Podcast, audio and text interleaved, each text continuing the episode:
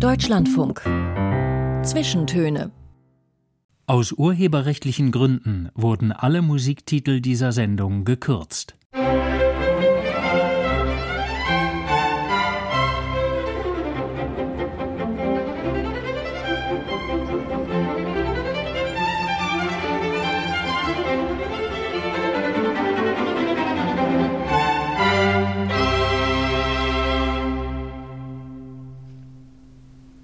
Mikrofon ist Maja Elmenreich. Willkommen zu einem Zwischentönegespräch, das ziemlich sicher nicht eintönig sein wird. Es geht um Giftgrün und Schamrot, um Sackbraun und Purpur, Feuerorange und vielleicht ja auch um Steingrau und Staubgrau. Zu Gast ist nämlich der Farbpsychologe Axel Büter. Schön, dass Sie da sind. Hallo. Sie waren Steinmetzerbüter, haben Architektur studiert und im Laufe Ihrer Karriere haben Sie sich dann immer mehr von der Form hin zur Farbe orientiert, wenn man das so sagen darf. Seit mehr als zehn Jahren sind Sie in Wuppertal an der Bergischen Universität Professor für Didaktik der visuellen Kommunikation. Ich versuche das mal aus dem Akademischen zu übersetzen. Sie beschäftigen sich also damit, wie Farben unser Handeln, unsere Gesundheit, unser Fühlen beeinflussen, wie sich Natur und Kultur die Wirkmacht von Farben zu eigen machen. Über all das wollen wir miteinander reden. Und vielleicht fangen wir mit der Farbe überhaupt an, mit der Farbe Rot. Ich stelle jetzt mal die These auf, wenn man auf der Straße zehn Leute anspricht und sie bittet, den Satz zu vervollständigen. Rot ist die Farbe, Punkt, Punkt, Punkt. Dann gehe ich mal davon aus, dass mindestens neun sagen werden, Rot ist die Farbe der Liebe. Was antworten Sie, beziehungsweise wie vervollständigen Sie den Satz? Rot ist die Farbe? Ja, für mich erstmal der Emotionalität. Und Emotionen können ja in verschiedene Richtungen gehen. Das heißt, wir werden rot, wenn wir wütend sind, wir werden rot, wenn wir verliebt sind, wir werden aber auch vor Scham rot. Und es kann natürlich auch ein Zeichen eines Machtanspruchs sein, dass wir rot werden. Also es kommt immer auf den Kontext an, in dem wir rot wahrnehmen. Und ist Rot eine besonders dominante Farbe? Sieht man Rot besonders häufig oder sieht man Rot nur ganz besonders gut? Ja, also in der Physiologie unseres Wahrnehmungssystems ist Rot die zentrale Farbe, also ganz in der Mitte unserer Netzhaut. Wenn wir uns jetzt quasi in die Augen gucken gegenseitig, dann sind dort ganz besonders viele rotsensible Farbsehzellen konzentriert und grün noch mit dazu. Und wenn man ein bisschen weiter nach außen geht, kommt dann Blau. Also es ist schon leicht verschwommen, wenn wir Blau angucken. Das heißt, Rot ist für uns natürlich auch biologisch gesehen in der Evolution die wichtigste Farbe gewesen, weil sie mit Blut zu tun hat, mit reifen Früchten zu tun hat, aber auch mit Emotionen, die wir bei unserem Gegenüber erkennen. Könnte man also sagen, die Natur hat sich Rot zunutze gemacht? Also ist Rot deswegen so eine wichtige und so eine prominente Farbe, weil wir so schnell darauf anspringen? Unser Wahrnehmungssystem kann ja im Prinzip nur das reflektieren, was in der Natur vorhanden ist. Das heißt, wenn es besonders wichtig ist, jetzt äh, die langen Wellenlängen zu sehen, wo Rot jetzt auch verortet ist, dann müssen sich natürlich Farbsehzellen in unserem Auge entwickeln, die genau dafür sensibel sind. Das heißt, das ganze Spektrum, was wir eigentlich sehen, dieses Regenbogenspektrum, ist überhaupt kein Produkt der Physik, wie wir es Jahrhunderte geglaubt haben, sondern das ist ein Produkt der Biologie. Unser Wahrnehmungssystem hat die Farben, die wichtig für uns sind, also das Rot, aber auch das Blau des Himmels als Hintergrund, deshalb ein bisschen weiter außen, das Grün der Pflanzenwelt, unseres angestammten Habitats in das Spektrum hinein entwickelt und genauso ist das aufgebaut. Rot, Sie haben es gerade schon ein bisschen aufgedröselt. Schönheit und Sexualität auf der einen Seite, das Böse, das Gefährliche auf der anderen Seite, das Rot des Teufels. Leite ich das richtig ab, dass Farben eigentlich nie eindeutig sind, dass da ja wirklich im, im Extremfall auch eine komplette Ambivalenz mitschwingt? Also Rot ist nicht gut oder böse. Ich erkläre es immer so, dass die Farben so ähnlich wie die Begriffe unserer Sprache funktionieren. Das heißt, man kann ein Wort, dadurch, dass man das in einen anderen Kontext bringt, in einen anderen Satz einbaut, auch völlig verschieden ja, äh, zur Geltung bringen. Und so ist es bei Farben auch. Ich kann im Prinzip tatsächlich ähm, Aggression ja, und Machtanspruch mit Rot kommunizieren. Ich kann aber auch in einem anderen Kontext, kann das so aussehen, als ob ich emotional ne, vielleicht irgendwie äh, ein Mensch bin, der, der sehr, ähm, sagen wir mal so, gesprächig ist, der sehr gerne irgendwie mit anderen zusammen ist, der vielleicht auch sehr leidenschaftlich ist. Also es ist, je nachdem, wie wir das wahrnehmen, ändert sich die Bedeutung einer Farbe. Also fassen wir mal zusammen. Bei Rot ist es auf alle Fälle so, sticht aus der grauen Masse heraus, ob es jetzt der Papst ist oder der Herrscher, der König oder ob es eben jemand ist, der keine Angst vor Kontakten hat. Ja, physiologisch gesehen ist das gar nicht mal so, dass Rot die Farbe ist, die wir am weitesten entfernt wahrnehmen können. Das ist Gelb. Das heißt, in Ihrem gelben Regensuit können Sie natürlich irgendwo über Kilometer Entfernung sind Sie schon irgendwie wahrnehmbar. Aber Rot ist dadurch, dass es so bedeutsam für uns ist und auch so zentral in unserem Wahrnehmungssystem tatsächlich die Farbe, die wir immer zuerst und sofort wahrnehmen. Und um das zu verstehen, muss man natürlich noch wissen, wie unser Sehen überhaupt funktioniert, dass wir nämlich tatsächlich nur drei Prozent im Blickfeld scharf und bewusst wahrnehmen, also wirklich nur das Zentrum. Und deshalb unsere Augen ständig auf der Suche sind, also sich ständig bewegen müssen. Das kann man gut mit so Eye-Tracking-Systemen verfolgen. Und das, was uns wichtig ist, das schauen wir auch länger an. Da gibt es so diese Verweilzeiten, diese Sarkaden. Und da, wo wir nicht interessiert sind, das wird überhaupt nicht in unser Bild hineingerechnet. Das blenden wir aus. Das heißt, wenn ich jetzt aus dem Fenster schaue, dann muss ich irgendwo anfangen zu schauen. Das heißt, da geht meist der Blick zu dem nächstwichtigen Gegenstand. Ja, und das ist dann oft die Farbe. Das heißt, ich gucke mir erstmal rot an. Wenn ich dann merke, das ist nur eine Reklame, dann geht er weiter und sucht. Und dann webt mein Gehirn konstruiert, das wissen wir heute aus den Neurowissenschaften, tatsächlich das Bild unserer Umwelt aus diesen Informationen, die wir uns dort raussuchen. Also wir suchen aktiv nach Informationen und die Farbe gibt uns die Orientierung dazu. Ich muss mich also willentlich eigentlich dagegen wehren, nicht, dass mein Auge sofort den einen roten Punkt ausfindig macht, wenn ich aus dem Fenster gucke. Genau, also wenn jetzt die berühmte Werbespot, die Frau im roten Kleid durch den Raum läuft, dann müssen sich Männer wie Frauen gleichermaßen quasi durch Verschließen ihrer Augen oder willentliches Weggucken, was natürlich aber auch als Geste interpretiert werden kann, dazu zwingen, nicht hinzusehen. Also es ist tatsächlich eine Farbe, wo wir hinsehen müssen. Hm, und das ist ja biologisch begründet, wie Sie es gerade erklärt haben. Das heißt, Rot ist eine Warnfarbe in allen Kulturen, ist also jetzt nicht in dieser Hinsicht jetzt nicht kulturell unterschiedlich, sondern Rot ist der Hingucker bei uns allen Menschen. Genau, nicht unbedingt Warnung, sondern im Prinzip ist es eigentlich eine Emotionsverstärkung. Ja, also man kann sich das so vorstellen, egal was wir mit Rot in Verbindung bringen, ob wir jetzt ein rotes Cover für ein Buch nehmen, ja, oder sie im Prinzip sich rot anziehen, sie verstärken im Prinzip das, ja, was sie gerade tun oder was sie aussagen möchten. Tja, also nicht ohne Grund ist auch das Cover Ihres Buches, das Buch heißt Die geheimnisvolle Macht der Farben, auch nicht ohne Grund haben Sie Rot für dieses Cover gewählt. Ja, ich habe mich für Rot entschieden, um so eine Art Bibel erstmal ne, für die Farben irgendwie zu schreiben. Dachte mir, das ist eigentlich in allen Sprachkulturen der Welt, gibt es Sprachwörter für hell und dunkel. Und das Erste, was dann dazu kommt, ist tatsächlich Rot. Das heißt, wir unterscheiden uns auf der Welt da gar nicht so weit, weil physiologisch und auch von der Bedeutung her, also Form und Inhalt, ist Rot einfach neben Tag und Nacht das Bedeutsamste, was wir wahrnehmen können. Tja, nun kommt Rot, ausgerechnet Rot in der Farbpalette unserer ersten Musik nicht wirklich vor oder nur an einer Stelle, wenn ich das richtig äh, gelesen habe. Ihre erste Wunschmusik, da geht es eigentlich viel mehr um Blau und Grau, vor allem Dingen um Gelb, denn Don McLean singt in seinem Lied Vincent für, über und an Vincent van Gogh. Haben Sie diese Musik wegen der Farben mitgebracht? Es ist so ein bisschen schwingt es mit, aber ich bin eigentlich, wenn ich Musik höre, höre ich meistens eher auf die Melodie und den Rhythmus und weniger auf den Text. Starry, starry night. Paint your palette blue and gray. Look out on a summer's day with eyes that know the darkness in my soul. Shadows on the hills. Sketch the trees and the daffodils. Catch the breeze and the winter chills in colors on the snowy linen land. Now I understand what you tried to say to me, and how you suffered for your sanity how you tried to set them free. They would not listen, they did not know how. Violetter Nebel, kobaltblaue Augen, bernsteingelbe Getreidefelber. Die Farbwelt von Vincent van Gogh besingt Don McLean in seinem Lied, vielfach gecovert im Laufe der vergangenen 50 Jahre. Wir haben das Original aus dem Jahr 1971 gehört, weil es sich Axel Büter gewünscht hat, heute zu Gast bei den Zwischentönen im Deutschlandfunk. Herr Büter, wenn wir so ein Van Gogh-Gemälde im Museum sehen, dann schenken wir natürlich den Farben jede Menge Aufmerksamkeit, aber ansonsten doch eigentlich nicht so wirklich, oder? Beim Kleiderkauf vielleicht ansonsten ziemlich unbewusst unser Umgang mit Farben?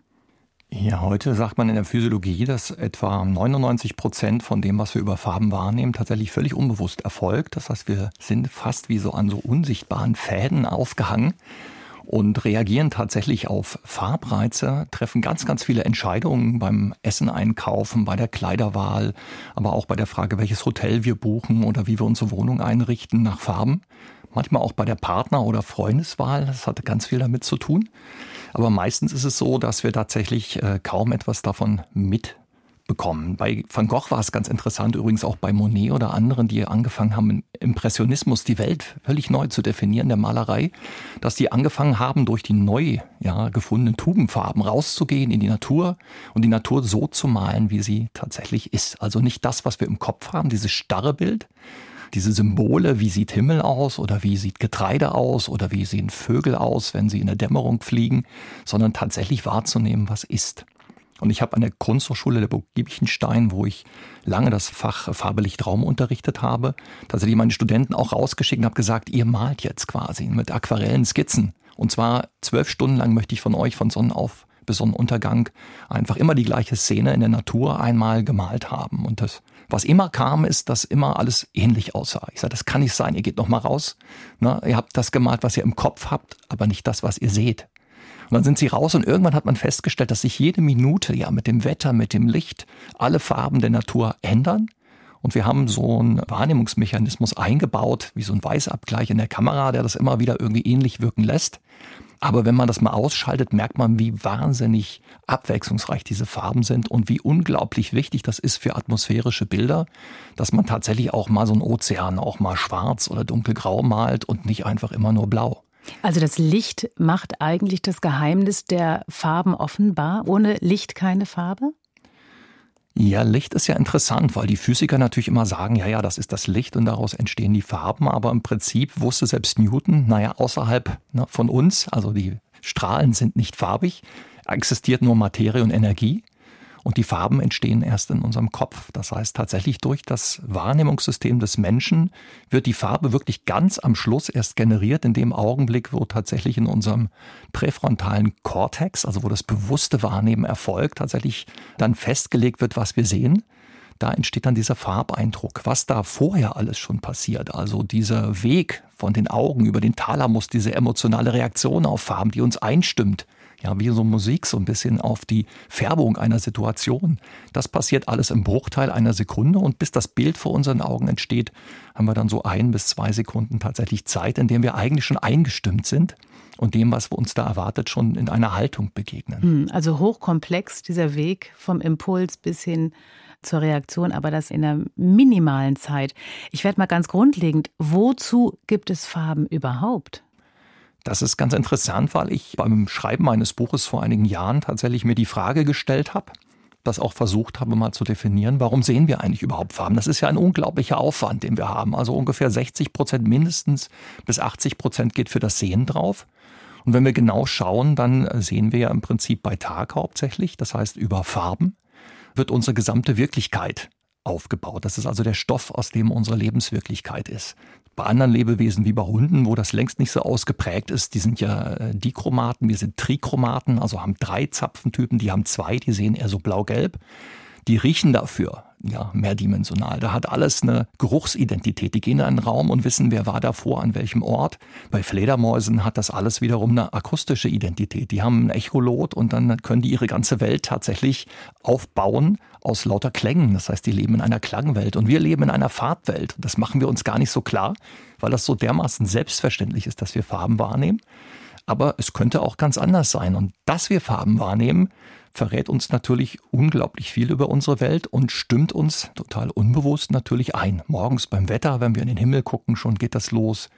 Dann geht es bei der Kleidungswahl, was ziehen wir denn an? Wie begegnen wir den Tag? Haben wir eher irgendwo einen schönen Tag vor uns? Müssen wir eher sehr formal irgendwie den Tag antreten? Treffen wir Freunde? Das heißt, wir machen unglaublich viele Annahmen über den Tag und reagieren mit Farben ohne dass uns das irgendwie bewusst ist. Und das sind diese vielen, vielen Informationen, die also unser Gehirn auch verarbeiten muss. Und auf der anderen Seite merkt man, in der Natur ist natürlich auch unglaublich viel farbig. Das heißt, auch das sind Ressourcen, es müssen Farbstoffe produziert werden. Die größte Menge an Farbstoff in der Natur ist natürlich das Chlorophyll. das nicht nur zur Photosynthese dient, sondern tatsächlich den Pflanzen auch schon eine Orientierung ermöglicht, nämlich zum Licht hin. Jede Pflanze wächst durch den Farbstoff Chlorophyll dahin, wo das Licht am besten ist, also wo sie die besten Bedingungen quasi für ihr Überleben findet. Die Blütenpflanzen, diese 300.000 Arten, die sich in der Evolution entwickelt haben, die kämpfen quasi um beste Fortpflanzungsmöglichkeiten, um Tiere, um Insekten, auch mit Früchten, den Farben, tatsächlich um ihren Lebensraum zu verbreiten. Also sie haben ja keine Beine, Flügel, ähnliches. Und das ist natürlich ein Überlebensvorteil, tatsächlich mit Farben in diese Konkurrenz zu treten. Und die Tiere letztendlich, ne, muss man sagen, diese ganzen Farben, die wir sehen, haben alle biologische Funktionen, die überlebenswichtig sind. Und diese Funktion kann man die sozusagen einkochen auf die beiden Begriffe anstoßen und abstoßen. Also die Blume, die sagt zur Biene, komm hierher, ich bin die gelbste, komm zu mir. Und auf der anderen Seite aber auch die Warnung einer Farbe, die sagt, nein, nicht hier, ähm, hier ist Gefahr. Ist das diese, diese Dualität der mhm. Farben? Ich glaube, das ist das Interessante, weil es die Wurzel ist. Ja, also mhm. die Wurzel auch, die Pflanze wächst zum Licht und nicht in den Schatten. Das ist also die Dualität, ja, anstoßen und da abstoßen. Der Schatten stößt uns ab, die Nacht übrigens uns auch noch. Wir haben ja auch noch diese ganzen Sehzellen aus der Zeit, wo wir nachtaktive Lebewesen waren. Das heißt, diese Graustufen, dieses Dämmerungssehen ist uns noch angelegt und diese Farbsehzellen, die sich dann entwickelt haben, haben natürlich was damit zu tun, dass man sich rausentwickelt in eine immer komplexer werdende Natur und dort einen evolutionären Vorteil hat, weil man natürlich leichter Nahrung findet, keine Frage, weil man das bessere Habitat mit den besseren Lebensbedingungen auch findet, wo es im Prinzip so aussieht, als ob man dort es einfacher hat zum Überleben. Ganz wichtig auch bei unserer Wohnungseinrichtung oder Wohnungswahl natürlich die Frage, was sieht denn so aus, ja, als ob wir hier gut leben können, auch wenn es vielleicht für uns nicht mehr überlebenswichtig ist, ne, auf dem Fluss zu gucken oder auf dem Baum zu gucken, wenn wir aus dem Fenster gucken, haben wir trotzdem immer noch diesen Wunsch, diese Naturfarben zu sehen. Und dann nicht äh, zuletzt ist natürlich diese ganze Frage der Farbensprache in der Tier- und Pflanzenwelt ganz, ganz wichtig. Das heißt, da ist es dann von dem Abstoßen ja, oder angezogen werden sehr, sehr viel komplexer geworden, weil da gibt es richtige Unterhaltungen, dann gibt es richtige Sprachen. Also nehmen wir mal das Chamäleon als Beispiel. Bei der Paarung ist es so, dass bestimmte Signale ausgesendet werden von den Männchen natürlich, dass sie die größten und tollsten Gene haben und es sich mit ihnen am allermeisten lohnt, die Gene weiterzugeben und die Weibchen dann sich das angucken. Und das ist auch ganz interessant. Deshalb gibt es nicht ein schönstes Tier ne, oder uns bei uns einmal die Lieblingsfarben aller Menschen und das Schönste, sondern es gibt je nach Disposition, also wie wir quasi genetisch äh, disponiert sind, gibt es verschiedene Präferenzen. Und deshalb gibt es in der Tierwelt so viele verschiedene Nischen und Farben, wo sich immer wieder kleine genetische Änderungen und dann na, wird im Prinzip zum Beispiel die Farbtracht äh, bei den Tieren an die Männchen weitergegeben. Das heißt, es gibt ganz wunderbare blaue oder grüne oder gelbe Tiere und dann die Weibchen, die da drauf stehen und damit natürlich dann auch wieder dafür sorgen, dass all diese Farben auch erhalten bleiben. Hier sind wir gedanklich schon ganz tief in der Natur, wollen musikalisch hinterher. Die drei von Annenmai Kantereit, die wissen auch zu schätzen, draußen zu sein. Drei Tage am Meer und ich weiß wieder, wer ich bin, heißt es in ihrem Lied. Ist das so ein Gefühl, Herr Büter, eine Erfahrung, die Sie teilen? Ich bin eigentlich ein Mensch, der sich fast nur übers Reisen definiert. Es muss nicht weit sein, also das Meer ist ja hier recht um die Ecke auch. Aber ich finde, dieses Rauskommen in die Natur, dieses Spazierengehen durch den Wald oder wegfahren, irgendwo andere Kulturen kennenlernen, ist irgendwie was, was mich auch ausmacht, was mich am Leben hält.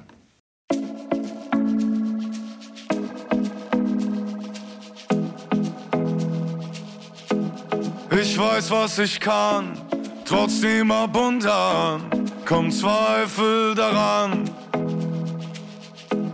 Ich frage mich dann, wofür ich das alles mache.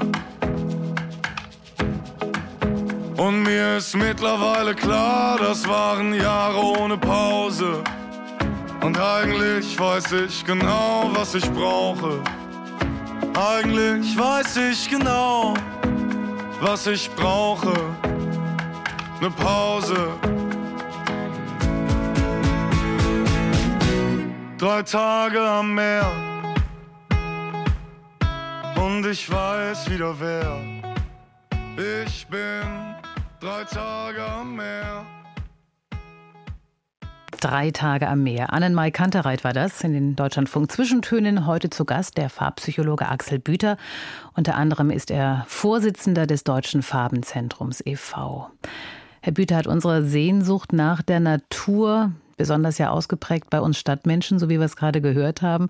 Hat diese Natursehnsucht auch was mit den Farben zu tun? Ganz stark. Natürlich ist es so, dass wir diesen angestammten Habitat, also unseren angestammten Lebensraum auch in uns tragen. Das heißt, wenn wir uns auch wieder mal die Augen angucken, die Netzhaut angucken und da anschauen, für welche Wellenlängen wir sensibel sind, dann merken wir, dass die Hälfte aller Farben, die wir sehen, Grüntöne sind.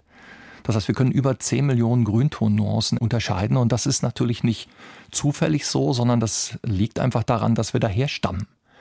Und dieses Glücksgefühl, ja, das ist natürlich interessant, dass das nicht nur so ist, dass wir das beim Waldspaziergang ganz intensiv erleben, sondern wir merken das auch tatsächlich, wenn wir in unseren Räumen äh, zum Beispiel Wände streichen. Ja, also wenn wir in diesen Farben leben, dann geht es uns besser, dann fühlen wir uns wohler und das macht ja auch einen Teil der Arbeit in meinem Institut für Farbpsychologie aus, dass wir tatsächlich schauen, wie wirken die Farben auf den Menschen?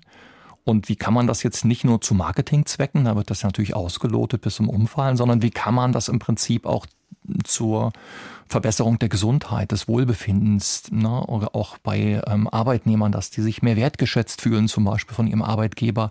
Also all diese Fragen beschäftigen uns sehr stark und da kann man mit Farben unglaublich viel tun. Hm. Gehen wir nochmal zurück an den Strand. Große Flächen Sand, Wasser, Himmel. Ist das also der Inbegriff von Wohlfühlen, Entspannung, auch weil wir nicht überreizt werden? Also weil es da schon eine, ich formuliere es mal so, eine gesunde Reduktion auf einige Farben gibt? Das ist absolut richtig. Das heißt, die Reduktion ist ganz, ganz wichtig. Wir können uns also hinlegen an den Strand, was ich auch gerne mache, und einfach nur ins Blau gucken und dann treibt da ab und zu mal so ein weißes Wölkchen vorbei. Das ist wie Meditation. Das Verrückte ist, das darf man nicht verwechseln mit Informationsarmut. Wenn wir das Gleiche jetzt in Graustufen tun würden, also wir würden uns quasi eine Brille aufsetzen, würden nur Graustufen erkennen, dann gibt es dafür tatsächlich Studien, die zeigen, dass wir dann anfangen, äh, tatsächlich Ängste zu haben. Dann kommen auf einmal negative Assoziationen. Das heißt, diese Umfärbung der reizarmen Umgebung auf eine noch reizarmere Umgebung zu grau und weiß würde dann für uns bedeuten, dass unsere Assoziationen wegdriften von Offenheit, Weite, und dann geht es tatsächlich in den negativen Bereich der Dämmerung. Wir müssen rein, es wird dunkel, wir sind verletzlich. Dieses Entfärben der Umgebung, auch reizarm, ist für uns tatsächlich eine Bedrohung und ähm, nicht wohltuend, sondern sagen wir mal im besten Falle kontemplativ, wenn man das so als Mönchszelle ansieht, wenn wir uns in unsere innere Welt zurückziehen können und brauchen eine reizame Umgebung, dann mag das funktionieren.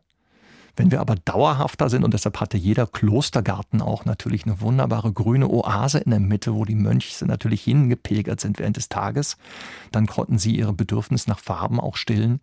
Und diese Polarität so zwischen beruhigen auf der einen Seite, so ein bisschen so eine reizarme Umgebung, aber auch wieder diese Sehnsucht nach Farben Vielleicht noch ein Beispiel dazu, diese Vorstädte, diese endlosen, ja, weißen oder grauen Blöcke, die sich zu Riesengebirgen verdichten und dann diese Sehnsucht der Menschen, die da wohnen, dann nach Kleingärten, wo sie jede freie Minute verbringen, um da Pflanzen zu züchten oder auch einfach im Grün zu sein, auf ihrer kleinen Schaukel zu sitzen und tatsächlich irgendwie auch sich auch lebendig zu fühlen. Das ist ganz wahnsinnig, wie uns das treibt immer wieder raus. Na, oder halt die Fahrt ans Meer. Also wir können angeregt werden im Idealfall, natürlich auch, wenn wir den Bogen überspannen, aufgeregt werden durch Farben oder wir können entspannt werden. Mhm. Deshalb ist ganz wichtig, auch wenn man mit Farben gestaltet ja, oder sich Farben aussucht, was wir ja ständig tun. Also wir treffen hunderte Farbentscheidungen jeden Tag. Ähm, nicht, weil wir uns ständig neue Sachen kaufen, sondern weil wir zum Beispiel Lebensmittel brauchen, weil wir uns anziehen müssen und so weiter. Oder weil wir auch andere Menschen bewerten müssen, die wir gar nicht kennen, die wir zum ersten Mal sehen und überlegen, was ist das für ein Mensch? Ne? Will ich den kennenlernen? Will ich den nicht? Aus was für einem Milieu kommt der vielleicht? Ne? Habe ich dem was zu sagen? Also dann sind das natürlich ähnlich ne? wie die Frage, gefallen mir die Gesichtszüge, ne? die Mimik, die Gestik und so weiter, ist natürlich diese Farbe etwas, was sofort zu einer Vorbewertung irgendwie auch von Menschen führt. Und insofern ist es natürlich so, dass wir im Prinzip permanent dabei sind, irgendwie Farbsignale auszuwerten und uns danach zu orientieren. Wie die Farbe in das Leben von Axel Büter kam, wer zu einem der international führenden Farbexperten wurde und wo sein Berufsweg doch mit Grau und Braun begonnen hat, nämlich als Steinmetz. Wir sprechen darüber in der zweiten Hälfte der Zwischentöne nach den Nachrichten. Bis gleich.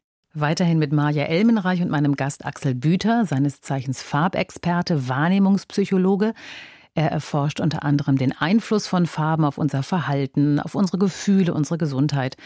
Herr Büter, äh, drehen wir diesen Wirkungsspieß vielleicht einmal um von wie wirken Farben auf mich hin zu was drücke ich eigentlich mit Farben aus?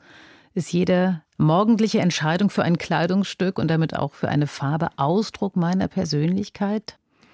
Das kann man genauso sagen. Das heißt, was wir mit den Farben sehr stark machen, ist auch die Frage, die wir uns meistens unbewusst stellen. Wie möchten wir an diesem Tag wahrgenommen werden? Wer möchten wir sein? Das ist ja ganz interessant. Seitdem ich mich mit Farbe und Identität beschäftige, habe ich ja auch selber natürlich nochmal ein ganz anderes Bild entwickelt, weil man merkt, dass wir eigentlich viele Persönlichkeiten in uns vereinen. Also jeder Mensch nicht nur eine Identität hat, sondern wir haben eine andere Identität, wenn wir irgendwo auf Arbeit sind, wie als wenn wir mit unserer Familie und unseren Freunden kommunizieren ja, und insofern gibt es manchmal eine ganze Palette irgendwie auch von unterschiedlichen Zuständigkeiten. Und das ist natürlich interessant, dass wir tatsächlich diese vielen Identitäten, diese multiplen Identitäten, wer wir sein wollen, natürlich auch in unserem Kleiderschrank hängen haben, auch in unserer Wohnung irgendwie sichtbar machen. Und dann merkt man natürlich auch, aus welchem soziokulturellen Milieu komme ich eigentlich.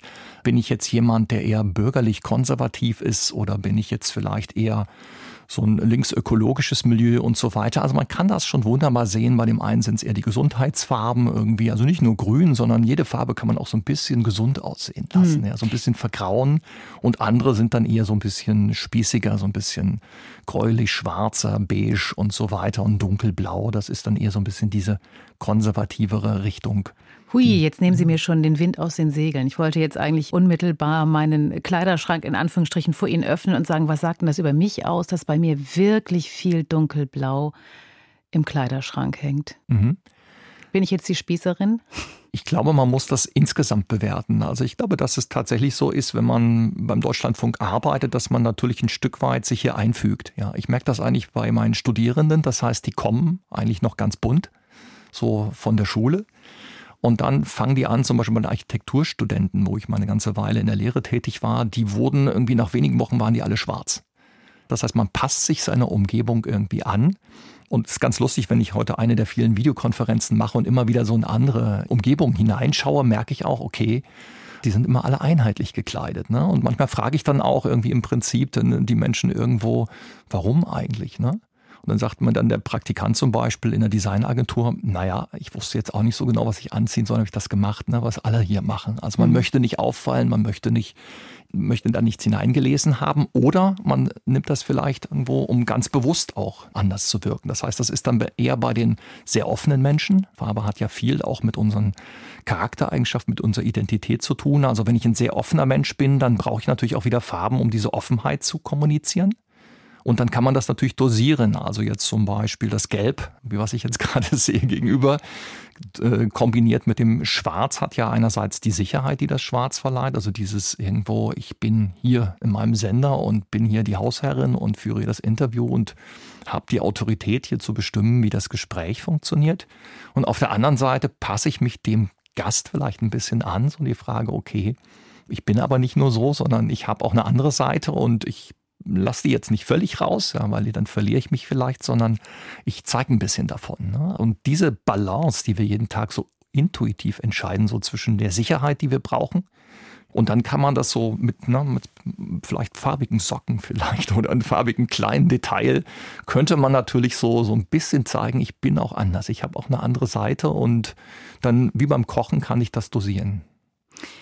Tja, das mit dem Dosieren, das läuft aber wahrscheinlich auch bei den einen bewusster, bei den anderen unbewusster ab, oder? Also die, die wirklich ganz bewusst sich kleiden morgens, die wissen vielleicht schon einiges über die Farben und bei vielen anderen würden Sie ihnen vielleicht auf den Kopf zusagen, was sie mit ihrer Farbwahl ausdrucken, aber die würden sagen, habe ich mir auch nie einen Kopf drüber gemacht?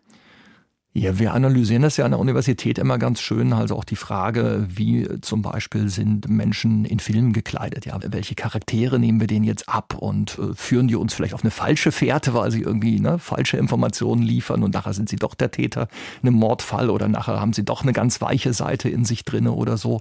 Und das sieht man dann auch oft auf dem Farbwechsel. Das heißt, die Farbe wechselt dann vorher ne, so ein bisschen und dann merkt man, okay, ähnlich wie in der Musik kann man ja asynchron quasi auch erzählen. Man kann die Farben ändern und damit jemand schon erzählen, was vielleicht in der nächsten Szene erst passiert, nämlich dass sich da die ne, Streitenden zum Beispiel anfangen zu verlieben oder dass dann ne, der bisher Unauffällige doch irgendwie eine ganz böse Seite in sich hat und so weiter.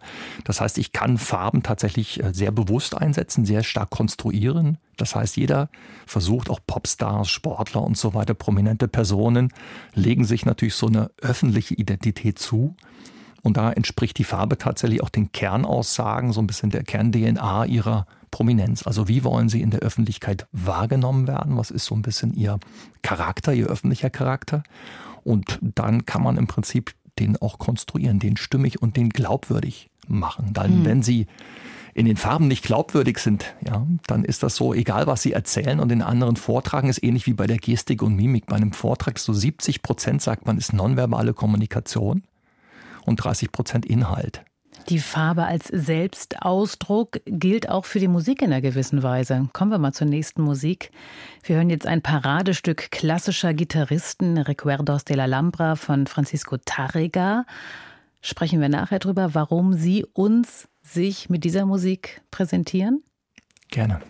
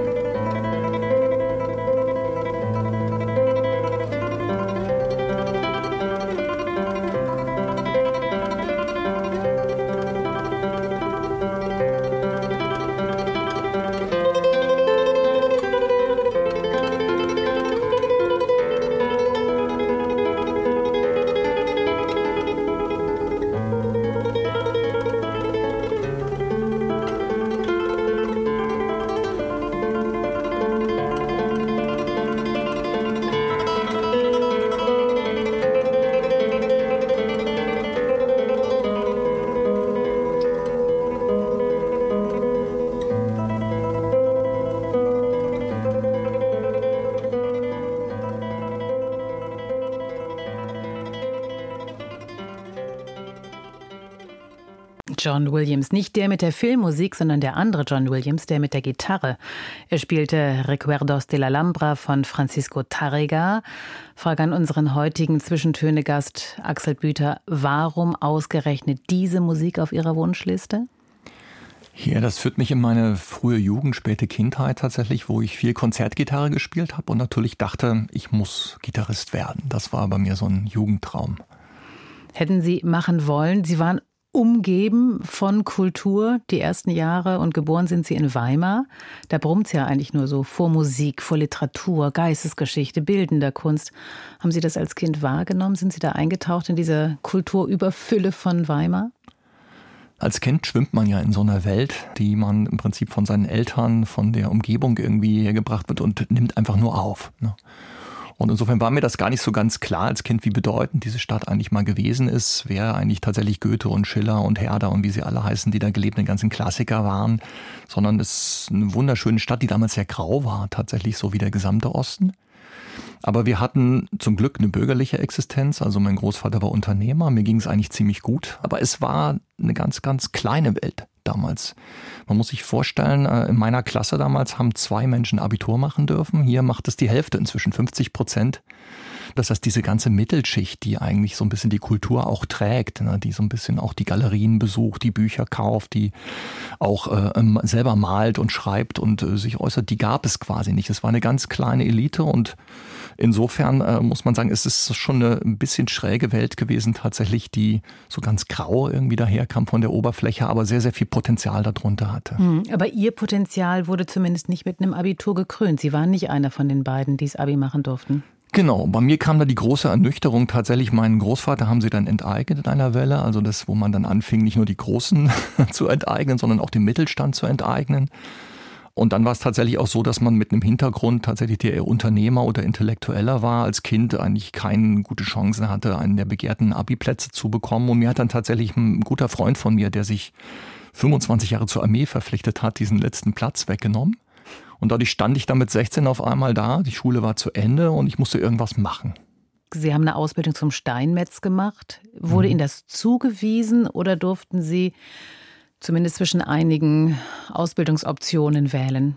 Ja, ich wusste tatsächlich gar nicht, was das ist, wie ich das angefangen habe. Ich wollte Musik studieren, das war mhm. ganz klar. Ich machte Musik, irgendwie, ich hatte 150 Prozent Gehör und hatte irgendwie, ich weiß nicht, ob ich es je geschafft hätte, aber ich hatte es fest vor. Ne? Und ähm, dann habe ich gesagt, okay, ich mache eine Ausbildung zum Instrumentenbauer. Das kam mir noch irgendwie als Handwerk rein, da hatte ich Lust drauf. Das fand ich toll. Da bin ich ins Elbsandsteingebirge tatsächlich gefahren, habe mich da beworben, haben sie gesagt, da musst du drei Jahre Armee machen, damit du hier Instrumentenbauer werden darfst. Da habe ich gesagt, nee, also da war gerade so die Bewegung Schwerter zu Flugscharen, da war ich aktiv, habe da in Kirchen gespielt und Musik gemacht und äh, hatte nun überhaupt keine Lust, jetzt irgendwie länger zur Armee zu gehen. Dann fiel das auch aus und dann hieß es, irgendwas musst du jetzt machen, Junge. Und dann fiel einer durch die Gesundheitsprüfung tatsächlich irgendwie bei einer Steinmetz- und Steinbildhauerausbildung und dann hieß es irgendwie, das ist doch mal ein solides Handwerk. Dann fängst du damit an und dann kannst du alles draus machen. Und dann kann man sich das vorstellen, wenn man so als Musiker tatsächlich irgendwie hingeht und dann anfangen in den Stein irgendwie zu schlagen, da denkt man natürlich, es ist lau, die Handflächen verwandeln sich so in blutige Wüsten quasi, man mehr daneben schlägt als drauf trifft. Und irgendwann denkt man, was macht man hier eigentlich überhaupt? Und das war eine ganze Weile so, bis ich dann irgendwann gemerkt habe, nee, das ist eigentlich gar nicht so, das ist ganz toll. Ne? Und merkt man à la Rodin, also es ist eigentlich alles in diesem Stein drin, man muss nur dieses Überflüssige wegschlagen. Also auf einmal kommt so eine Parallele auch zur Musik raus. Ne? Also es gibt Schönheit in diesem harten Material irgendwie. Und dann habe ich auch in der Restauration gearbeitet und das war eigentlich dann auch diese Initialzündung, dann tatsächlich auch zu sagen, ich, ich möchte studieren, ich möchte in die Welt. Ich habe wahnsinnig viel gelesen auch zu der Zeit und ich muss hier raus. Und mhm. Dann habe ich die Ausreise beantragt und bin dann tatsächlich auch nach zwei Jahren, im Alter von 19 Jahren, habe ich dann das Land verlassen dürfen. Das war Mitte der 80er? Mitte der 80er, also mhm. noch einige Jahre vor Maueröffnung. Mhm. Und deshalb bin ich auch so ein bisschen so ein Zwischengänger tatsächlich, so aller Zwischentöne, so ein Zwischengänger. Ich, ja, weil ich nochmal Abitur gemacht habe, also nochmal vier Jahre Abendschule, also nochmal die westliche Seite der Bildung kennengelernt habe, ein anderes Weltbild vermittelt habe, habe ich auch gemerkt, dass Weltbilder natürlich in Bildung drinne sind ne? und dass man so ein freiheitlich-demokratisches Weltbild natürlich irgendwie wieder ganz anders ist als das, was man vorher hatte, währenddessen Mathematik und Naturwissenschaften recht ähnlich sind merkt man doch, wie Bildung tatsächlich den Menschen formt und wie man nochmal anders sozialisiert wird, tatsächlich durch mhm. ja, diese Zeit. Und dann ist es natürlich auch eine ganz schöne Herausforderung, tatsächlich vier Jahre lang irgendwie fünf Tage die Woche, vier Stunden nach der Arbeit äh, zur Schule zu gehen. Aber für mich war das einfach das Land der unbegrenzten Möglichkeiten und ich wollte was draus machen aus diesen Möglichkeiten. Passt zu dieser Geschichte, zu diesem Systemwechsel, der wahrscheinlich, vermute ich mal, einer der größten Umbrüche ihres Lebens war. Passt dazu die nächste Musik John Lennon mit Imagine? Absolut. Also das war natürlich das Lebensgefühl dieser Zeit. Äh, das, was uns auch verbunden hat tatsächlich. Die Friedensbewegung auf der östlichen Seite, die Friedensbewegung auf der westlichen Seite. Es waren ganz, ganz viele Parallelen zwischen den jungen Menschen, wie sie ja oft in der Welt sind. Und John Lennon bringt es eigentlich auf den Punkt.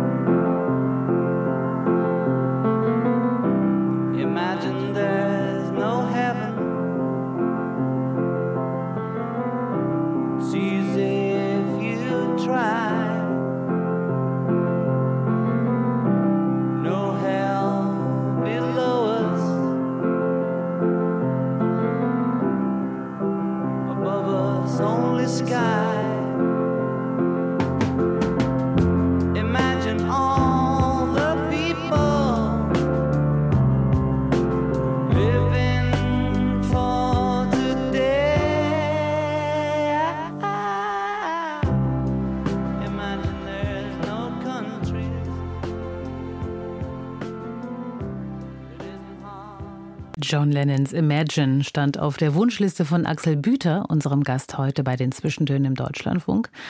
Herr Büter, Sie haben gerade schon vom harten Weg durchs Abendgymnasium erzählt, in West-Berlin, glaube ich. Da haben Sie viel Kraft und Energie investieren müssen, hat Ihnen aber ja auch den Weg geebnet zum Architekturstudium. Da waren Sie in einer gewissen Weise familiär vorbelastet. Architekten, Stadtplaner waren Ihre Eltern. War das so ein klassischer Fall dann von kenne ich, mache ich auch? Ja, das ist ganz kuriose Geschichte, weil ich wollte das nie. Ja, also mein Vater hatte tatsächlich in Thüringen äh, so ein Kombinat und die bauten tatsächlich mit tausend Architektinnen und Architekten irgendwo diese riesigen Vorstädte, die wir heute auch kennen. Und ich dachte, das ist was Furchtbares. Auch in Berlin gab es das dann, wie wir nach Berlin umgezogen sind. Und ich wollte eigentlich nie Architektur machen. Ja. Irgendwann habe ich festgestellt, es ist schon der Raum. Ja, es ist schon der Raum, der mich interessiert. Es ist irgendwie sind die Kathedralen, die ich da restauriere. Es ist da, wenn ich da morgens äh, auf dem Gerüst liege und da so in so eine gotische Kathedrale so ein Gewändestein in das Fenster setze und dann geht die Sonne auf und dann fängt dieser ganze Raum an, überhaupt erst zu erwachen und man merkt, das ist nicht der Stein, sondern es sind die Atmosphären, das ist die Emotionalität, die auf einmal passiert, die mich mit Gott verbindet in diesen Gebäuden, die mich so Richtung Altar bringt, die irgendwie diese diese ganze ähm, Inszenierung irgendwie auch dieses Raums, diese Verbindung zu Gott überhaupt erst erfahrbar macht. Ich habe gesagt, so eine Räume, so eine atmosphärischen Räume möchte ich gerne machen und alles, was vorher war, ist mir egal ich möchte Atmosphären bauen. Sie haben ja gerade schon von Ihrem politischen Interesse sowohl im Osten als auch im Westen gesprochen. Hatte dieses Interesse an diesem Räume schaffen, jetzt mal ganz äh, jenseits von diesem atmosphärischen, was Sie gerade beschrieben haben, hatte das auch was Gesellschaftliches, was Politisches? Wollten Sie auch Architekt werden, um, ja, ich formuliere es jetzt mal etwas groß, um auch der Gesellschaft was Gutes zu tun, um Politik mit Räumen zu machen? Das ist tatsächlich in den letzten Jahren konkret geworden, was Sie gerade beschreiben. Also das mache ich jetzt sehr, sehr intensiv. Da war es eher so eine intuitive Suche. Also ich habe stark gemerkt, dass natürlich die Qualität der Räume sehr, sehr viel damit zu tun hat, wie Menschen da leben. Dass man tatsächlich den Räumen ansehen kann, ob man sich in der Diktatur bewegt, ja, oder ob man sich in einer freiheitlichen Demokratie bewegt. Also, wenn Sie im Iran zum Beispiel gucken, können Sie als Mann nicht in Rosa auf die Straße. Ne? Da haben Sie ein Problem tatsächlich irgendwo auch, sich verdächtig zu machen, homosexuell zu sein, was natürlich da schwer bestraft wird. Das heißt, dass zwingt natürlich Menschen dazu, ne, Gefühle, Emotionen, aber auch Charakter äh, und Identitätszüge zu verstecken. Ja, und auch die Häuser und die Gebäude, überall ist dieses Verstecken, dieses Vergrauen, dieses irgendwie die Farben verschwinden und Menschen werden grauer und äußern sich nicht mehr stark. Und wenn man aber irgendwie in Kulturen fährt, wo unglaublich diverse, offene Gesellschaften sind, merkt man auch, das sind bunte Welten. Nicht umsonst, ja übersetzen wir auch Diversität mit der Regenbogenfahne oder mit einem größeren Anteil an Buntheit. Und da sind wir auch wieder in der Natur. Das heißt, da, wo die meisten Arten auf engstem Raum leben, in den Korallenriffen oder in tropischen Regenwäldern, da geht es auch am buntesten zu. Hm. Und sozusagen ganz bunt, ganz groß, ganz vielfältig war es ja in London, wo Sie studiert haben. Bei den ganz Großen, Rem Koolhaas, Zaha Hadid, Daniel Liebeskind haben unterrichtet an der Architectural Association School of Architecture in London. Was hat Sie da angetrieben, bei denen zu lernen? War das diese Vielfalt? War das dieses eben aus dem Rahmen fallen und nicht Plattenbauten zu bauen? Was, welches Interesse hat Sie da angetrieben, dorthin zu gehen? Genau, es war eigentlich eher für mich, muss ich sagen, dass ich so durch und durch jemand bin, der eigentlich immer was Neues machen möchte. Der möchte irgendwie gucken, was gibt es, was gibt es noch nicht und dann versuchen, eigentlich innovativ was zu schaffen. Und dann natürlich die neue Freiheit zu sagen, du kannst das. Ne? Du bist hier gerade mit einem Koffer gekommen, mehr durfte ich nicht mitnehmen. Ohne Abitur, ohne irgendwas in einer Welt, die dir völlig fremd ist, wo man dir vorher noch erzählt hat, das schaffst du da nie. Ne? Und meine ganzen Verwandten dann auch gesagt haben, okay, halt mal ein bisschen Distanz zu dem Jungen, sonst hast du den vielleicht bald in deiner Wohnung. Und dann habe ich natürlich festgestellt, brauche ich alles gar nicht. Ja, ich kann es hier schaffen. Jeder kann hier, hat hier die Möglichkeiten. Und da war das für mich einfach der attraktivste Ort, ja, tatsächlich was Neues kennenzulernen, bei den Großen lernen zu dürfen. Und es ging. Also man konnte es tatsächlich schaffen, auch ohne äh, viel Schulgeld mit Stipendien dann zu der Zeit. Und äh, es war eine wahnsinnig spannende Zeit, weil man merkte einfach, wie international Architektur ist, wie stark das mit Lebensfragen zu tun hat und äh, wie dort in diesem Raum natürlich auch definiert wird, wie wir Menschen eigentlich zusammenleben. Ja, die Art und Weise, wie wir auf der Welt sind, definiert wird. Hm, und so was ganz Großes haben Sie dann ja ein paar Jahre später auch wirklich Realität werden lassen. Sie waren als Architekt maßgeblich am Entwurf und Bau des Bertelsmann-Pavillons auf der Expo 2000 in Hannover beteiligt. Viele erinnern sich wahrscheinlich dieses gigantische Raumschiff-gleiche Gebäudegebilde. Hat sie die Farbe, hat sie sozusagen die Suche nach der richtigen Farbe damals schon umgetrieben, auch bei diesem Megaprojekt, muss man ja wahrscheinlich sagen? Das war ja im Prinzip ein Pavillon, der auch wieder durch seine Atmosphäre gelebt hat. Dadurch, dass er ein Gebäude aus Licht war, was klar in der Konzeption des Wettbewerbs war, das war, sind so die Zufälle, da passieren in jedem, in jedem Leben manchmal so Dinge, wo man sagt, entweder man macht das oder macht das nicht. Ich wollte eigentlich in den Urlaub fahren zu der Zeit. Der Wettbewerb lief über Weihnachten. Es sollte irgendwie eine große Mediaagentur tatsächlich in Berlin. Die hatte natürlich einen viel prominenteren Architekten im Schlepptau. Mit dem haben sie aber verkracht. Und dann rief mich jemand an aus der Agentur, hat gesagt, hey Axel, hast du nicht Lust einzuspringen? Ja, wir brauchen ganz schnell einen Entwurf. Irgendwie hast du nicht Zeit. Gesagt, äh, das ist die Gelegenheit, Freund. Das machst du jetzt. Dann haben wir alles abgesagt. Irgendwie meine Frau hat damals schon, die jetzt noch mit mir zusammen ist, vor jetzt kann man sagen vor 2000 schon äh, Modelle gebaut, ganz wunderschöne dazu. Und dann haben wir so versucht, so mit Projektionen, mit Licht eigentlich so eine Art Architektur des Lichts zu machen. Also für den Pavillon der Medien hieß er, für den größten Medienkonzern Europas, einer der größten der Welt, im Bertelsmann. Tatsächlich ging eigentlich nur die Frage, wie sieht so ein Gebäude aus und das musste irgendwie medial sein, eine mediale Inszenierung von außen wie von innen. Und das war toll, weil für mich so sich ein bisschen dieser Kathedralbau eigentlich jetzt fortgesetzt hat im Raum. Und tatsächlich waren ja über sieben Millionen Menschen da auf dieser Expo. Es war auf x Titelseiten drauf und es war so einer der großen Zufälle, die man im Leben dann entweder nutzt oder halt auch nicht. Ja, sind das Zufälle? So rückblickend möchte ich ja sagen, eine Riesenerfolgsgeschichte. Ne? Der Junge, der in der DDR Steinmetz äh, werden durfte, aber eben kein Abitur machen konnte. Und am Ende stehen Sie da in Hannover und blicken auf diesen Expo-Pavillon von Bertelsmann und sagen, habe ich ganz maßgeblich mitgemacht. Wie blicken Sie so zurück auf diese, diesen beruflichen Werdungsprozess? Ja, ich glaube, das Interessante ist, dass uns die wichtigsten Wendepunkte in unserem Leben immer so irgendwie fast so angeboten werden. Auf der anderen Seite muss man natürlich was dazu tun. Also wenn ich nicht ausgereist wäre, sondern hätte ne, die Zeit abgesessen so bis zur Wende, wie viele meiner Freunde eigentlich übrigens, dann bleibt man halt dort und dann hat man ein ganz anderes Leben, was dann viel mehr am Ort verbunden ist, als wenn man vorher sagt, nee, hier blüht für dich kein Baum. Da gab es ein schönes verbotenes Buch damals auch in der DDR. Du musst raus. Ne? Und dann war trotz Drohungen natürlich auch irgendwie und Angeboten, also es ging ja, willst du nicht doch Abitur machen und studieren, bis hin irgendwie, ich musste dann auf dem Friedhof arbeiten, am Ende trotzdem dabei zu bleiben, sagen, ich will hier nicht, ich will raus, ich möchte woanders arbeiten oder gar nicht. Und dann wusste man natürlich auch, du musst das nutzen. Hm. Dieses dann auch nach London zu gehen, dieses dann auch in guten Büros zu arbeiten, war natürlich dann wieder eine Voraussetzung dafür, dann auch zu wissen, wie geht so ein Weltausstellungspavillon? Was kann man da anbieten? Und dann muss man natürlich so die Sprache auch sprechen, die dann da auch zum Erfolg führt. Hm.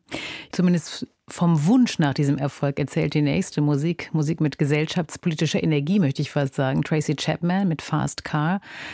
Die erzählt von einer jungen Frau aus prekären Verhältnissen, die vom American Dream träumt, vom sozialen Aufstieg. Was bewegt sie an dieser Musik? Ist es genau das?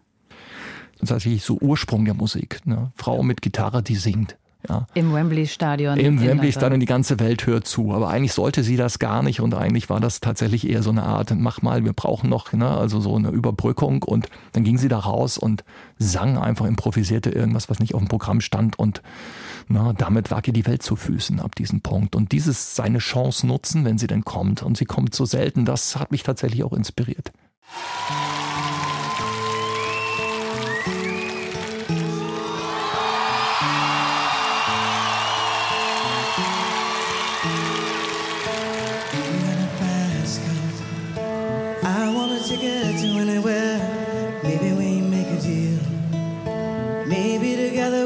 somewhere. Place is better. Starting from zero, got nothing to lose. Maybe we'll make something. Me, myself, I got nothing to prove.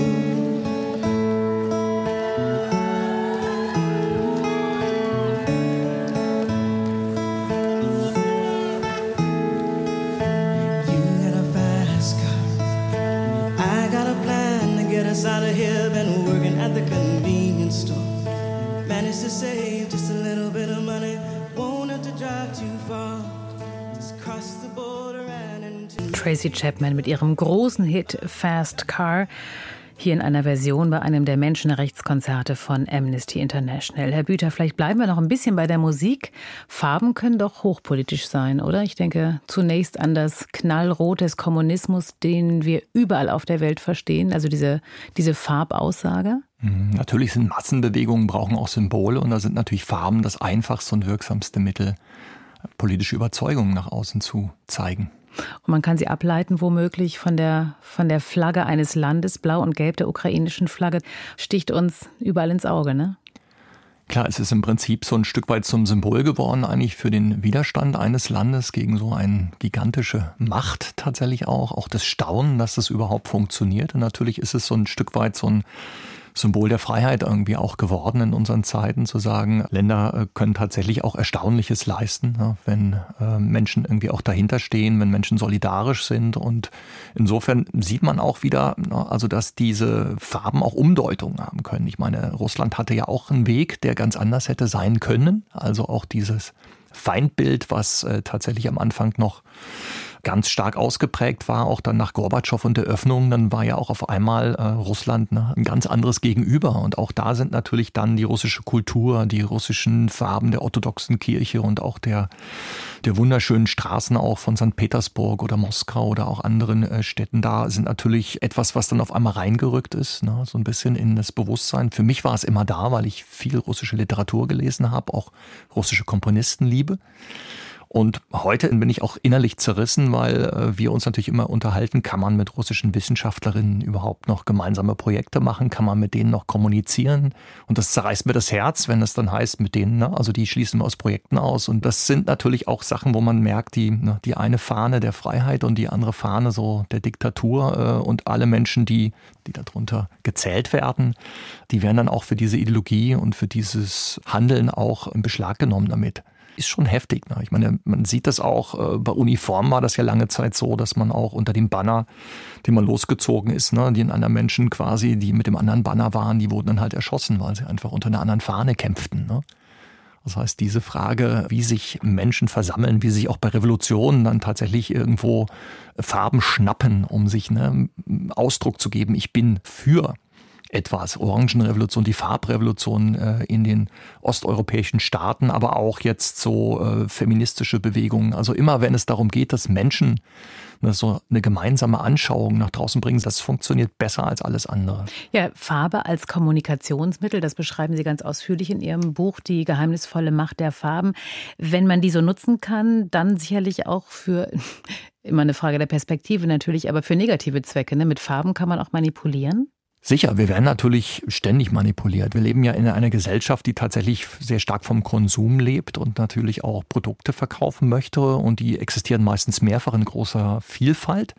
Und da gibt es natürlich eine Schlacht hinter den Kulissen natürlich auch um die entsprechende Frage, wie nimmt man mein Produkt wahr gegenüber anderen. Und dann stellt man fest, Abenteuerspiele verkaufen sich besser. Wenn sie gelbe Verpackungen haben, dann haben alle gelbe Verpackungen und dann merkt man irgendwie, das ist auch nicht gut, weil dann kann man mein Produkt wieder nicht sehen. Dann ist es vielleicht wieder besser, der Einzige zu sein, der vielleicht eine blaue hat, damit man wahrgenommen wird und so weiter. Man sieht die Corporate Identities von Unternehmen, man sieht die Produktverpackungen tatsächlich auch, man sieht äh, die Durchfärbung auch unseres gesamten Alltagslebensmittel sind gefärbt. Die Produktwelten sind gefärbt. Die Einkaufspaläste. Inzwischen auch immer stärker die Supermärkte, die in so Farbwelten tauchen. Und dann gibt es die Werbespots, die abends über den Fernseher laufen, die wiederum im Supermarkt gefunden werden oder im Geschäft. Das heißt, es gibt wahnsinnig viel Wissen ja, über die Wirkung von Farben auf der professionellen Seite und wenig von den äh, Kunden der Frage, was passiert da eigentlich mit mir?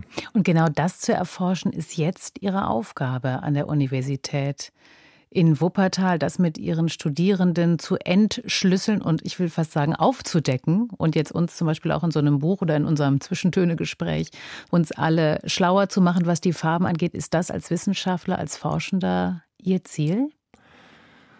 Ja, sagen wir mal, es splittet sich eigentlich. Das eine ist natürlich, dass man wegkommt von alten Farblehren. Ja, also wenn man noch Goethe anguckt, den ich so ein bisschen so als einen der ersten Farbpsychologen auch ansehe, der ja auch seine Farbenlehre über sein gesamtes äh, literarisches Schaffen gestellt hat, was man heute vielleicht nicht so bewerten würde, aber er selber war ein fanatischer Farbforscher und hat natürlich in den sinnlich-sittlichen Wirkungen seiner Farbenlehre unglaublich viel auch über die Psychologie der Farben geschrieben. Also nicht zum ersten Mal, ja. Das ist natürlich total interessant, wenn wir das heute eigentlich natürlich auch mit wissenschaftlichen, empirischen Mitteln irgendwie auch angucken können, tatsächlich, wie sich das Verhalten von Menschen durch Farben äh, lenken lässt. Also bestimmte Produkte zu kaufen, bestimmte Werbebotschaften zu sehen oder andere nicht zu sehen und so weiter. Kann man natürlich in den Medien unglaublich viel sehen. Social Media ist auch ein unglaubliches Feld, ja, wo sehr, sehr viel über Farben ausgemacht wird. Es steckt sehr viel Geld dahinter, wenn Sie mal gucken, zum Beispiel bei Google, irgendwie, die haben ja jetzt die Links auch blau gefärbt, weil wir blau einfach intuitiv vertrauen. Ne? Und da stecken irgendwie Milliarden drin, was da an Klickzahlen, an Umsätzen auf einmal sprunghaft nach oben geht. Also es steckt sehr, sehr viel Geld in diesem Markt. Und meine Aufgabe ist natürlich, das zu erforschen und offen zu legen auf der einen Seite. Wo kommt das her? Das hat biologische Ursachen ganz klar und die sich dann kulturell weiterschreiben lassen, auch diversifizieren in verschiedenen Kulturen. Noch wichtiger ist es, dass wir tatsächlich lebenspraktische Hinweise ableiten und die dann auch wieder untersuchen. Zum Beispiel, wie kann ich mich auch dagegen wehren? Wie kann ich zum Beispiel so einkaufen, dass ich Lebensmittel habe, die mir gut tun? Dass ich Farben in meinem Kleiderschrank habe, die ich auch wirklich trage und nicht nach einer Weile fast unbenutzt wieder ausrangiere? Oder mich in meinen eigenen vier Wänden auch wohlfühlen. Also tatsächlich auch gesünder, ja, und besser leben. Und das sind ganz, ganz wichtige Punkte, die wir jetzt erforschen und auch dann äh, veröffentlichen und auch zur Anwendung bringen. Ja, und Stichwort Anwendung. Sie äh, setzen Ihre Erkenntnisse in der Praxis um, dahingehend, dass Sie zum Beispiel Farbkonzepte für Kliniken, für Schulen entwickeln. Auch da mit dem Ziel einer möglichst breit aufgestellten Nachhaltigkeit. Kann man das so formulieren?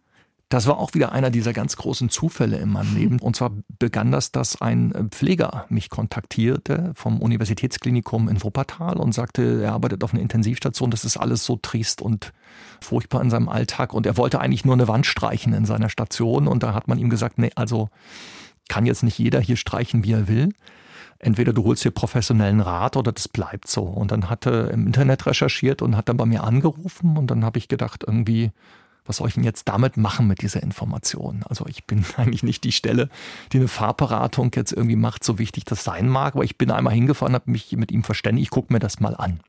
Und da bin ich fast rückwärts wieder rausgelaufen, weil ich dachte, das kann nicht sein, dass Intensivstationen, wenn man die bewusst anschaut, wirklich so aussehen. Also wie sehen die genau aus? Weiß, weiß, weiß, weil weiß, ja, weiß und grau. Ist. Ne? Mhm. Also es ist irgendwie sehr stark weiß und grau. Und wenn es mal bunte Farben gibt, ist es eher so, dass dann irgendwie der Mülleimer oder irgendwas, ne, so einen farbigen Beutel noch irgendwie hat. Das heißt, man sieht halt das zuerst, wie das beschriebene Rot, was man nicht sehen soll. Nämlich all diese Dinge, die eigentlich eher chaotisch aussehen, die stören, die zufällig sind.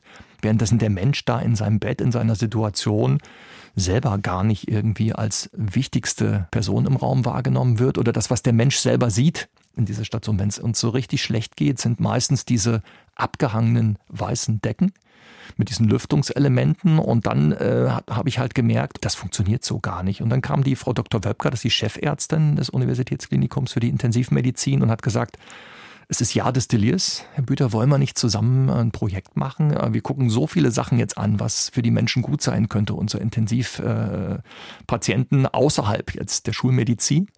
Also, dass zum Beispiel die Verwandten eher irgendwie ans Bett dürfen und dass man vielleicht die Männer auch so rasiert oder so, wie sie das immer von zu Hause. Also möglichst nichts ändern an diesem Alltag, weil viele Menschen fallen nach der Operation ins Delir und das erhöht die Wahrscheinlichkeit für Mortalität, also für Sterben oder schwerere Folgen tatsächlich um den Faktor zwei bis vier. Und deshalb war die Frage, kann man mit den Farben im Raum etwas gegen dieses Delir tun? Ist das auch ein Präventivmittel, tatsächlich Wohlfühlfarben auch einzubringen. Und dann haben wir ein Projekt initiiert, tatsächlich auch mit einer empirischen Studie dazu, haben nur gestrichen, muss man sagen. Also eigentlich was, was nichts kostet. Es musste eh gestrichen werden, weil die die digitale Patientenakte eingebaut haben, also alle Wände aufgeschlitzt haben. Dann haben wir quasi für null Kosten einfach nur die Raumfarben geändert. Und in welchen Farben haben Sie das gemacht? Wir haben tatsächlich eher Erdfarben genommen, also so Ockerfarben, so erdige Terrakottatöne oder auch Grüntöne, grüne Erden und die so Natur, weiter. Die wieder Einzug Genau, hält. und da ist die Natur ganz stark reingekommen, allerdings Mhm. nicht so intensiv, sondern sehr, sehr zart, sehr, sehr schwach. Und dann haben wir immer auch geguckt, dass es so nicht zu dunkel wird, also oft dann auch nur eine Wand tatsächlich in so einer erdigeren Farbe genommen und die anderen eher in so ein bisschen sandigeren, lehmigeren Tönen, also nicht weiß, aber schon hell wie viel verträgt das eigentlich in dem Raum, äh, ohne jetzt zu dominant zu werden. Und eigentlich war das ja eine wissenschaftliche Untersuchung. Also was haben die Ergebnisse Ihnen gesagt? Die Ergebnisse waren so, dass wir Fragebögen natürlich verteilt haben, beziehungsweise ähm, von mir jetzt Mitarbeiterinnen gegangen sind, haben die Intensivpatienten befragt, aber auch das Pflegepersonal. Wie war es vorher? Wie war es hinterher?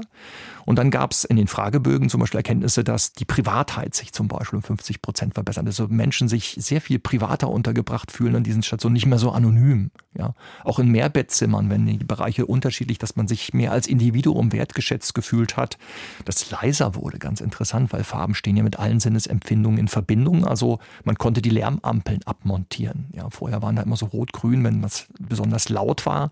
Ja, sah man immer irgendein roter Ausschlag. Ich muss jetzt leiser sein. Die konnte man rausnehmen weil man sich in so einer privaten Atmosphäre, wir haben die auch wärmer beleuchtet, also die Leuchtmittel ausgewechselt, Das hat uns dann jemand gesponsert. In den Fluren eher so Tageslicht, so ein bisschen hellere Farben. Und wenn man in die Räume rein kam, hat man immer das Gefühl gehabt, man ist jetzt hier na, so ein bisschen in dem Innenraum, in dem Privatraum des Menschen und man verhielt sich leiser, bewegte sich irgendwie langsamer, eher angemessener. Die Menschen fühlten sich quasi wohler, also auch die Patienten, was sie uns um 50 Prozent. Und was dann die Schulmedizin tatsächlich letztlich überzeugt hat, war dann die Auswertung im Medikamentenverbrauch. Also Psychopharmaka äh, gab es eine Senkung von 30 Prozent nach der Umgestaltung und die hat natürlich unmittelbar was mit der Delirate zu tun. Das heißt, seitdem ist das auf Medizinerkongressen unterwegs. Wir haben das noch mehrfach wiederholt auf anderen Stationen. Und die zweite Seite, die ja oft unterschlagen wird, wir haben auch die Personalräume umgestaltet und auch für das Personal natürlich äh, versucht, das so angenehm wie möglich zu machen, dass sie sich wohlfühlen, wenn sie auf Arbeit kommen. Ja, denn der Impuls kam ja von dem Pfleger. Der Impuls kam von dem Pfleger. Natürlich wollten die was für die Patienten tun, aber die wollten auch ihre. Ne? Muss man sich ja überlegen, wenn wir alle schon schlafen, sind die da immer noch unterwegs und pflegen die Menschen rund um die Uhr.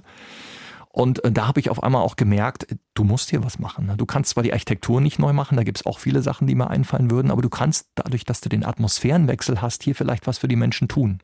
Und wir haben tatsächlich festgestellt, die fühlen sich auf einmal wertgeschätzt von ihrem Arbeitgeber um ein Drittel mehr. Das kann man kaum mit Geld erreichen, was nicht heißen soll, dass man nicht höhere Löhne im Gesundheitswesen braucht, gar keine Frage.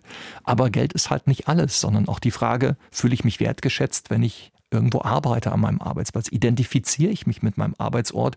Überall sind die Werte sprunghaft gestiegen. Und zum Schluss haben wir uns dann mit dem Personalrat geeinigt, lass uns doch mal nachhalten, wie dann der Krankheitsstand beim Personal ist. Ist ja sehr hoch tatsächlich durch diese hohe Belastung auch und diese Unterversorgung mit Personal. Und wir konnten tatsächlich sagen, ein Drittel weniger kranke Menschen, krankes Pflegepersonal. Und Seitdem das dann rund gegangen ist, wir das auch wiederholt haben, äh, kann ich mich tatsächlich kaum noch retten irgendwo vor Anfragen. wir sind inzwischen Deutschland, Österreich, Schweiz auch tätig und immer in ganz unterschiedlichen Kontexten tatsächlich, weil natürlich brauchen Kinder auf einer Kinderintensivstation ne, oder alte Menschen in der Pädiatrie oder Geriatrie oder wenn sie auf einer Palliativstation vielleicht die letzten Tage ihres Lebens verbringen. Und das ist immer die Frage für mich auch, ich habe das ja versucht, weg aus diesem intuitiven Bereich, die es in der Kunst noch hat, der Umgang mit Farbe, hin in den empirischen, wissenschaftlichen Bereich zu ziehen. Wie kann ich A, Bedürfnisse abfragen, also mit Menschen ins Gespräch kommen? Was braucht ihr hier? und dann versucht mit dem Wissen über Farben tatsächlich auch versucht, das zu übersetzen in Atmosphäre. Und das hat das tatsächlich nochmal auf ein neues Level gehoben, also was bei den äh, sag mal, atmosphärischen Räumen wie dem Bertelsmann Pavillon noch eher die Unterhaltung gedient hat. Jetzt tatsächlich, wo man merkt, Menschen bedanken sich, die schreiben Briefe, die äh, sind gesünder, die fühlen sich wohler und die profitieren so ungemein davon, dass man irgendwie den Eindruck hat, ja, da bist du richtig. Also da kannst du noch so viel tun und Schulen hatten Sie ja schon angesprochen. Wir machen das in den Bildungsräumen, gerade auch in ein paar Pilotprojekten. Aber auch Arbeitsstätten sind natürlich ein großer Punkt heute. Ja, gerade in Zeiten von Fachkräftemangel, ne, da würde man sagen, jetzt müssten, müsste die Arbeitgeberseite wirklich aufhorchen und sagen, okay, ich brauche jeden, ich brauche jede. Und vielleicht könnte ein Mittel sein, die Arbeitsplätze attraktiver zu gestalten, nicht zuletzt mit Farbe? Das ist ein ganz, ganz starkes Mittel tatsächlich, dass wir überlegen, äh, wer sind wir eigentlich in unserem Unternehmen. Das wird wahnsinnig viel gemacht, wenn es zum Beispiel um die neue Unternehmenswebseite geht. Da wird eine Corporate Identity hingebracht, dann wird irgendwie die Webseite festgelegt, das ganze Bildmaterial wird kodifiziert. Ja, und überall gibt es Farbcodes, die das Unternehmen quasi nach außen repräsentieren. Dann betritt man das Unternehmen und denkt, es ist nichts mehr da. Ja, also die virtuelle Welt ist wunderschön und hat eine ganz klare Identität. Die Mitarbeiter spüren davon gar nichts. Und dann merkt man, es sind nicht einfach Dienstleister, so Mitarbeiterinnen und Mitarbeiter, sondern heute sind die unsere wertvollste Ressource. Es gibt auch nicht genügend, sondern eher viel zu wenig davon. Ich war gerade einen Vortrag halten unter so ein äh, Handwerksunternehmen und die haben mir gesagt, ich habe überhaupt kein Problem, Aufträge zu bekommen. Ich lehne ständig welche ab. Ich habe ein Problem, Mitarbeiter zu bekommen. Wenn wir das hinkriegen, dass wir hier ne, mit einer anderen Atmosphäre irgendwo Mitarbeiter binden, dass sie nicht ständig wechseln das ist sicherlich nicht nur die Farbe, aber ganz, ganz stark. Dann kann man natürlich heute auch in diesem Wettbewerb um Personal auch eine gute Rolle spielen. Vielleicht dazu noch eine letzte Anekdote. Ich war bei den Krankenkassen Vorträge halten, weil das ist natürlich auch ein Schlüssel. Ja, die hatten jetzt äh, Krankenkasse in TKK in Süddeutschland. Wirklich wunderschöne neue Räume, wo man alles hat, Teeküchen, riesengroße Gemeinschaftsräume und so weiter, aber leer. Niemand der Krankenkassenmitarbeiterin wollte tatsächlich vom Homeoffice zurück in ihren wunderschönen neuen Arbeitsplatz. Alles weiß. Nach meinem Vortrag haben sie dann gesagt, ähm, vielleicht müssen wir hier was tun. Ne? Vielleicht müssen wir tatsächlich diese Bürolandschaft, die dadurch, dass sie halt in einer Farbe monochrom ist, uns natürlich auch total gleichförmig umfängt. Das ist ja das Tollste, was man mit Farben machen kann, dass man den Arbeitsbereich von den Pausenbereichen unterscheiden kann, dass man auf die Tätigkeiten von Mitarbeiterinnen und Mitarbeitern eingehen kann. So kann man so ein Stück weit ähnlich wie im Film ne, mit dem Cut Menschen in eine völlig andere Atmosphäre tauchen und die damit zum Beispiel eher dann private Gespräche beginnen lassen oder ihr Essen genießen lassen. Axel Büter, Ihnen wird die Arbeit nicht ausgehen in den nächsten Jahren. Das glaube ich auch. Ich denke, wir sind eher am Anfang dieser großen neuen Disziplin. Und ich wünsche mir natürlich auch, dass das in den gestalterischen Berufen, auch in den Architekturfakultäten Schule macht und wir natürlich auch jetzt unsere Gebäude, unsere Städte, auch wenn wir durch die Städte gehen, das geht im Außenbereich los, einfach wieder menschlicher gestalten. Das muss nicht ein Zurück sein in alte Zeiten, tatsächlich hin wie fühlen wir uns wohl? Ja, was haben vielleicht Städte auch für eine lokale, für eine regionale Identität? Auch, ja, vielleicht auch das Offene, das Diverse irgendwie auch unserer heutigen Gesellschaft. Wie können das unsere Städte und unsere Räume besser spiegeln? Musikalisch kommen wir zum Ende dieser Sendung fast in der Gegenwart an, so wie wir es jetzt gerade mit Ihren beruflichen Schilderungen gemacht haben, mit Billie Eilish und ihrem Song Everything I Wanted. Letzte Frage zur Musik, Herr Büter. Gehören Sie zur weltweiten Eilish-Fangruppe?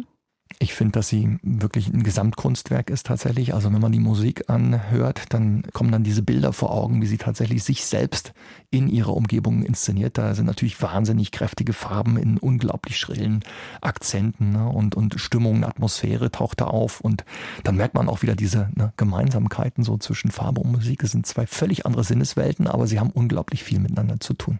Sie sind einander begegnet in den Zwischentönen heute mit Axel Büter. Ganz herzlichen Dank für Ihren Besuch im Zwischentöne-Studio im Deutschlandfunk. War meine Freude. Ja, noch rasch der Hinweis auf die nächste Ausgabe. Meine Kollegin Anna Seibt wird in der nächsten Woche mit der Sexualtherapeutin Jana Haskamp sprechen. Nächste Woche Sonntag im Radio und dann natürlich nachzuhören, wie alle Zwischentöne-Gespräche, auch das von heute in der DLF Audiothek. Am Mikrofon war Maja Elmenreich.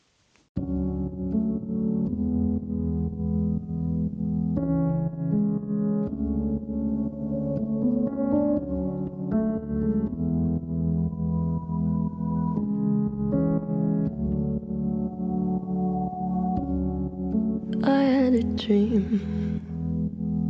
I got everything I wanted, not what you think. And if I'm being honest, it might have been a nightmare to anyone who might care. Thought I could fly, so I stepped off the golden. Nobody cried. Nobody even noticed. I saw them standing right there. Aus urheberrechtlichen Gründen wurden alle Musiktitel dieser Sendung gekürzt.